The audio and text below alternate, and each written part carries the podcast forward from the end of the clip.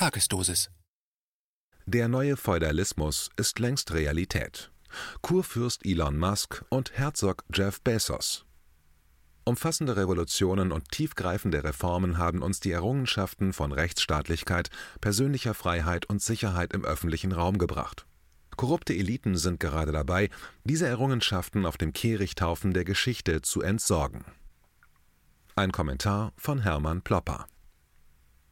Feudalismus Das war mal vor unvorstellbaren Äonen. Damals gab es eine große Mehrheit armer Menschen, die im Erdreich wühlten und dem Boden unter großem Körperverschleiß einen bescheidenen Ertrag an Lebensmitteln abgerungen haben. Die Zähne fielen den Erdmenschen bereits im besten Erwachsenenalter aus, und mit Mitte 50 waren die Fronarbeiter verbraucht und fielen tot um. Es gab damals eine ganz kleine Schicht von Superreichen. Diese Superreichen nannte man Adlige. Das waren auch arme Schweine, mit Verlaub gesagt. Sie mieden jede Handarbeit und wuschen sich nie. Es juckte wie Hulle unter der Allonge-Perücke und der Körpergestank musste durch immer neue Ladungen von Parfum übertüncht werden. Sie langweilten sich buchstäblich zu Tode. Um ihre Langeweile totzuschlagen, begaben sie sich auf die Fuchsjagd und ritten dabei ungeniert durch die Ackerflächen der armen Leute und machten die dringend benötigte Ernte mal eben aus Dafke kaputt. Wenn es ihnen gefiel, schossen sie auch mal einen Dachdecker vom Dach. Niemand konnte die adligen Stinkstiefel vor Gericht bringen. Im Gegenteil. Wer seiner Hoheit nicht passte, verschwand für immer im Kerker. Wenn der Landesfürst die Religion wechselte, mussten auch alle Untertanen die neue Religion des Fürsten übernehmen. Wenn der geile Fürst eine Bauerstochter erblickte, konnte er sie einfach schwängern. Er hatte sogar das Recht, die Braut eines Bauern als erster in der Hochzeitsnacht sexuell zu missbrauchen. Das war verbrieft als ius primae noctis, das Recht der ersten Nacht. Nun, wir alle wissen, dass seit jenen düsteren Zeiten das Bürgertum und die Arbeiterbewegung unermüdlich daran gearbeitet haben, dass ein starker Staat gleiches Recht für alle Bürger garantiert. Ein Grundgesetz, auf das sich, zumindest theoretisch, alle Bundesbürger berufen können. Das ist keine Selbstverständlichkeit. Während wir alle diese Instrumente noch besitzen, hat längst eine andere Realität diese Errungenschaften ausgehöhlt. Politik machen jetzt Parteifunktionäre, die allesamt in elitären Netzwerken ausgebildet werden. Die politischen Grundsätze werden bei Stiftungen und Unternehmensberatungsfirmen ausgearbeitet und festgelegt.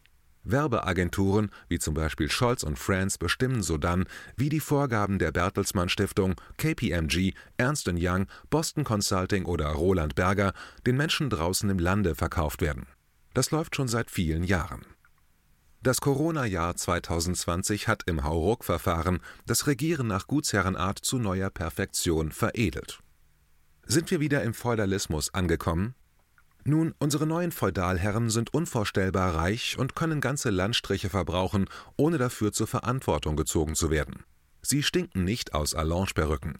Sie ernähren sich vegan, treiben Sport und wohnen in geräumigen Null-Energiehäusern, während sie dem gemeinen Volk bessere Hundehütten unter der schicken Bezeichnung Tiny Houses verordnen wollen.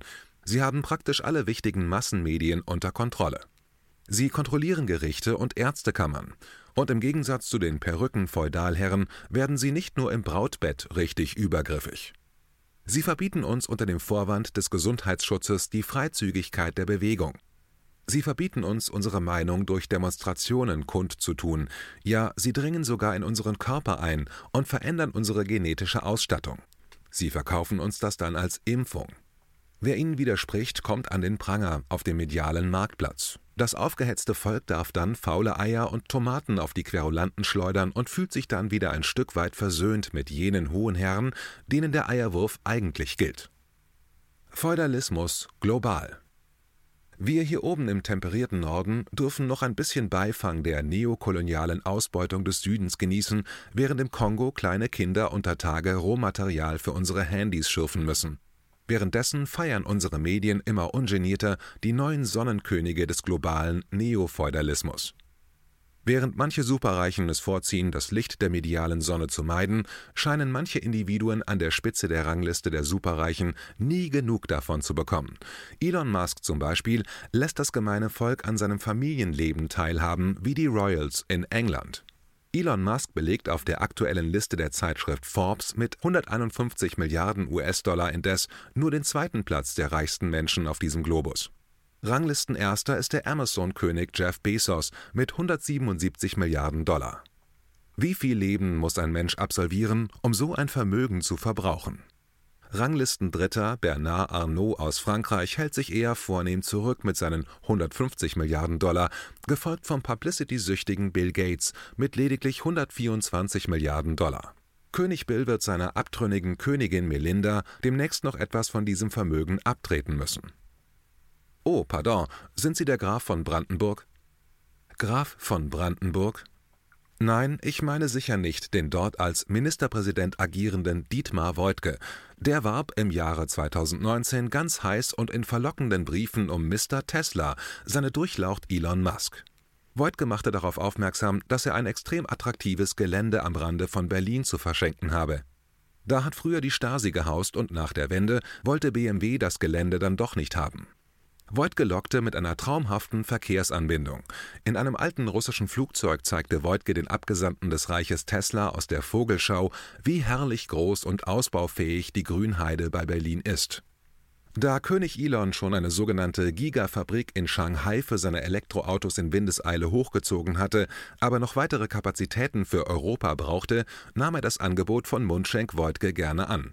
Und das Schönste ist, es gibt zwar jede Menge Umweltgesetze, garantierte Rechte für Arbeiter und Steuern, sogar für Superreiche, aber Steuern lassen sich steuern, und deutsche Gesetze werden zum großen Teil von Gesetzen der Europäischen Union bereits außer Kraft gesetzt.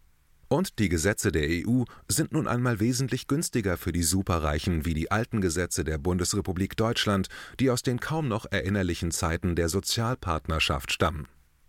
Mundschenk Woidke erzählt seinen Untertanen, die Ansiedlung von Musks Tesla-Werk und der daran geknüpften Batteriefabrik brächten Steuereinnahmen und Arbeitsplätze. Naja, und das bisschen Umwelt mit diesen Nadelbaum-Monokulturen kann man doch wohl verschmerzen. Also kann König Musk in Brandenburg bauen. Er hat zwar immer noch keine Gesamtgenehmigung für den ganzen Komplex, aber er hat ja schon zwölf richterliche Ausnahmegenehmigungen. Musk baut auf eigenes Risiko. Das heißt, er baut schon mal eine Fabrik und vernichtet ein Biotop. Falls das Gericht die Gesamtgenehmigung letztinstanzlich nicht erteilen sollte, baut Mr. Tesla alles wieder zurück. Na denn, wer's glaubt, zahlt einen Taler. Der Richter, der es wagen sollte, den Komplettabriss der Tesla-Gigawerke anzuordnen, bräuchte vermutlich ein Leben lang mindestens zwei hellwache Leibwächter, die ihn vor Lynchmord schützen würden. Die bekommt aber auch ein höherer Beamter nicht zugestanden. Und kann man denn so ein Biotop einfach wieder zurückbauen? Ist das ein Film, den man einfach rückwärts laufen lässt? Wie verarschungsfähig ist der Mensch im Zeitalter des digitalen Gigafeudalismus? Ach ja, und dann bringt die neue Tesla Gigafactory doch jede Menge Steuereinnahmen für das gebeutelte Land Brandenburg, oder? Das ist eher unwahrscheinlich. Kaum einer jener sagenhaften Global Player unter den Konzernriesen zahlt in Deutschland Körperschaftssteuer. Und im Übrigen, die Kosten für den Bau von Musks Gigafactory zahlen wir, die Steuerzahler. Und wir, die Benutzer von geächteten Autos mit Verbrennungs- und Explosionsmotoren. Wie geht das? Der über seinen Mitbewerber Tesla verärgerte VW-Chef Herbert Dies hat jetzt über den amerikanischen Mitbewerber gepetzt. Zu den anvisierten 4 Milliarden Euro Baukosten für Grünheide steuern wir als Steuerzahler ein Viertel, also eine Milliarde Euro bei. Das Geld stammt aus einem EU-Topf mit dem Namen IPCEI Important Project of Common European Interest. Mit dem Geld soll die Produktion von Akkus für elektrisch betriebene Automobile massiv gefördert werden die EU will den europäischen Markt vor asiatischer Dominanz schützen und dafür den US-Autobauer Tesla einspannen. Zudem wird der Steuerzahler jedes Elektroauto mit 9000 Euro bezuschussen.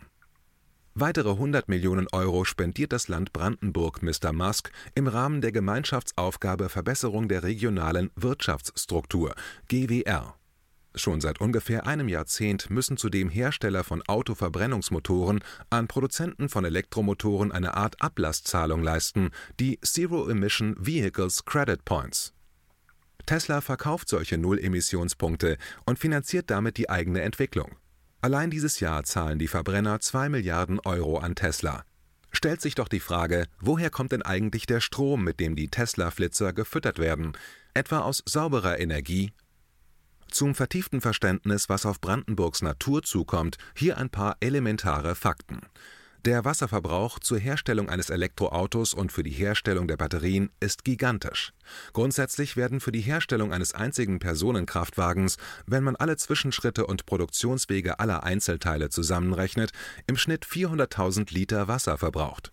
Und die Zeitschrift Auto, Motor und Sport weiß zu berichten, Zitat, der stellvertretende Leiter des Helmholtz-Instituts für elektrochemische Energiespeicherung in Ulm, Maximilian Fichtner, erklärt, dass für das Lithium eines 64 kWh Akkus 3840 Liter Wasser verbraucht werden. Zitat Ende. Also, wenn Tesla in Grünheide jedes Jahr 500.000 Autos vom Band rollen lässt, dann werden 200 Milliarden Liter Quellwasser in ungenießbare Brühe verwandelt. Das Wasser für die Erzeugung der dazugehörigen Batterien ist hier noch gar nicht mit eingerechnet. Ach ja, wir strengen uns doch alle total an, um den CO2-Ausstoß zu vermindern, koste es, was es wolle. Zitieren wir hier noch einmal die Zeitschrift Auto, Motor und Sport. Zitat der Bundesverband mittelständischer Mineralölunternehmen Unity schreibt in seinem Debattenmagazin Energie und Mittelstand Ausgabe 3 2019 unter anderem unter Berufung auf die Gesellschaft für ökologische Forschung, dass bei der Produktion eines E-Autos 9 Tonnen CO2 entstehen, 5 Tonnen allein wegen des Akkus. Ein Verbrenner wird hier mit 4 Tonnen CO2 angegeben. Zitat Ende und das alles wird von der brandenburgischen Regierung mit ihren Koalitionsparteien SPD, CDU und Grünen an die Menschen draußen im Lande kommuniziert. Was zählen da schon die 412 Einwendungen der Brandenburger Bürger gegen Musks Gigafactory? Aus der Sicht der Interessen Brandenburgs kann man nur sagen, ein extrem unvorteilhaftes Geschäft. Hans im Glück war da noch ein geradezu cleverer Tauschpartner, verglichen mit dem Kabinett Voigtke. Mal im Ernst, die Politikdarsteller erweisen sich auch in diesem Beispiel wieder als beflissene Lakaien der neuen Herren dieser Welt. Der Graf von Brandenburg, Elon Musk, nimmt unsere Tribute in freundlicher Herablassung entgegen. Wir geben alles und sagen noch Danke. Das sind ganz schön neofeudale Züge. Ach ja, damit ich es nicht vergesse, Ihnen zu erzählen, betriebliche Mitbestimmung wird es in der neuen Gigafactory auch nicht geben, denn die Anlage in Grünheide wird nach europäischem Recht als SE geführt und deshalb ist die betriebliche Mitbestimmung nicht vorgesehen. Doch nehmen wir noch einen weiteren Neo-Feudalherrn ins Visier. Seine Durchlaucht Jeff Bezos geruhen ins Privatleben überzuwechseln. Haben Sie schon mal davon gehört, dass der Straßenbahnschaffner Peter Jedermann nach einem arbeitsreichen Leben in Rente geht und alle Presseorgane berichten über diesen hochverdienten Wechsel eines hochanständigen Mannes in den Ruhestand? Natürlich nicht. Alle Schweine sind gleich, jedoch einige Schweine sind gleicher. Und wenn sich Jeffrey Preston Jorgensen alias Jeff Bezos nach 27 Jahren an der Spitze des von ihm gegründeten Online-Versandhauses Amazon aus dem operativen Geschäft als CEO verabschiedet und als geschäftsführender Vorsitzender des Verwaltungsrats von nun an eine ruhige Kugel schiebt, dann stehen alle Presseorgane des freien Wertewestens stramm und belobigen pflichtschuldigst den größten Unternehmer unserer Zeit. So titelt das Handelsblatt in seiner aktuellen Wochenendausgabe und stellt auf gefühlten zehn Seiten immer neue Rekorde im Huldigen auf. Im Feudalismus gab es die Literaturgattung der Panegyrik. Bezahlte Hofschranzen bekamen Goldtaler dafür, ihren Herrn und Gönner so positiv wie möglich darzustellen. Und Handelsblatt-Chefredakteur Sebastian Mattes singt zur Harfe: Zitat mit seinem Managementstil hat Bezos eine ganze Generation von Führungskräften geprägt. Seine Formel kompromisslose Kundenorientierung, Reinvestieren aller Gewinne, Nonchalance gegenüber den Begehrlichkeiten des Kapitalmarkts und ja, auch Härte. Zitat Ende. Und während sich die Aldi-Könige auf ihrem billigen Käse ausruhen, tritt Bezos im Hollywood-Schinken Star Trek als Horror-Alien auf und wird noch in diesem Sommer mit seinen Blue Origin-Raketen superreiche Touristen ins Weltall schießen, vermutlich mit Rückreiseoption. Bisweilen wirkt Bezos schon selber wie eine Computeranimation, irgendwie transhumanistisch. Und während die Mainstream-Presse über König Bezos I. grundsätzlich nur Gutes zu künden weiß, wollen wir einen gewissen Ausgleich schaffen und ein paar Fakten zum Vortrag bringen, die der gnädige Herr der Online-Versandpakete sicher nicht so gerne hört. Die Finanzbeamten dieser Erde bekommen nämlich regelmäßig einen gehörigen Adrenalinschub, wenn sie den Namen Bezos vernehmen. So wagte die Europäische Union Mr. Bezos im Jahre 2014 untertänigst daran zu erinnern, dass er der Solidargemeinschaft der Steuerzahler für die Jahre 2006 bis 2014 250 Millionen Euro nachzuzahlen habe. Dafür quittierte die EU allerdings nur den berühmten Stinkefinger. Nun wissen wir alle, dass die Corona-Hysterie die Menschen dazu zwang, ihren Bedarf an nicht essbaren Gütern hauptsächlich über Online-Versandhäuser zu decken. Tatsächlich konnte Amazon im Jahre 2020 seinen Umsatz in Deutschland um 33 Prozent steigern auf nunmehr 24,7 Milliarden Euro. Europaweit setzte Amazon im Corona-Jahr 2020 44 Milliarden Euro um. Das ergäbe ja eine erkleckliche Steuereinnahme für den europäischen Fiskus. Ja, wenn nicht Amazon seinen Firmensitz in Luxemburg hätte. Und der Graf von Luxemburg lässt es zu, dass Bezos sich als nackter Mann präsentiert, der sage und schreibe 1,2 Milliarden Verlust geltend macht. Also beschenkt das Finanzamt Mr. Bezos für 2020 mit einer Steuergutschrift in Höhe von 56 Millionen Euro, die bei zukünftigen Gewinnmeldungen abgezogen werden könnte. Da befindet sich Bezos in guter Gesellschaft. Denn die Fairtax Foundation schätzt, dass die großen internetbasierten Konzerne wie Amazon, Facebook, Google, Netflix, Apple und Microsoft auf diese Tour in den letzten zehn Jahren etwa schlappe 100 Milliarden Euro Steuern unterschlagen haben. Auch die Gewerkschaften lieben Mr. Bezos nicht. Der Internationale Gewerkschaftsbund widmete im Jahre 2014 Bezos einen ganzen Kongress und wählte ihn zum schlechtesten Boss der Welt. IGB-Chefin Saran Burov findet, dass Amazon seine Mitarbeiter wie Roboter behandelt. Tariflohn unbekannt. Bezos lässt seine Leute durch das firmeneigene Global Security Center beaufsichtigen und disziplinieren. Die berüchtigte Firmendetektei Pinkerton platziert Undercover-Agenten in der Belegschaft. Die Mitarbeiter trauen sich nicht aufs Klo, weil auch die Länge des Klobesuchs genau registriert wird. Trotzdem haben die tapferen Kolleginnen und Kollegen im Amazon-Betrieb in Bad Hersfeld durch unermüdlichen Arbeitskampf immerhin einen Betriebsrat durchsetzen können. Besondere Verdienste erlangte der Amazon-Mitarbeiter Christian Kräling, der mit einer intelligenten und geduldigen Strategie die Lage der Amazon-Mitarbeiter erheblich verbessern konnte. Leider verstarb Kräling am 10. Dezember 2020 plötzlich und ohne Vorerkrankungen an seinem 43. Geburtstag. Die Ursachen des plötzlichen Todes von Kräling lassen sich jetzt nicht mehr aufklären. Man muss halt heutzutage wieder genau wissen, wie weit man den neuen Feudalherren noch im Weg stehen darf.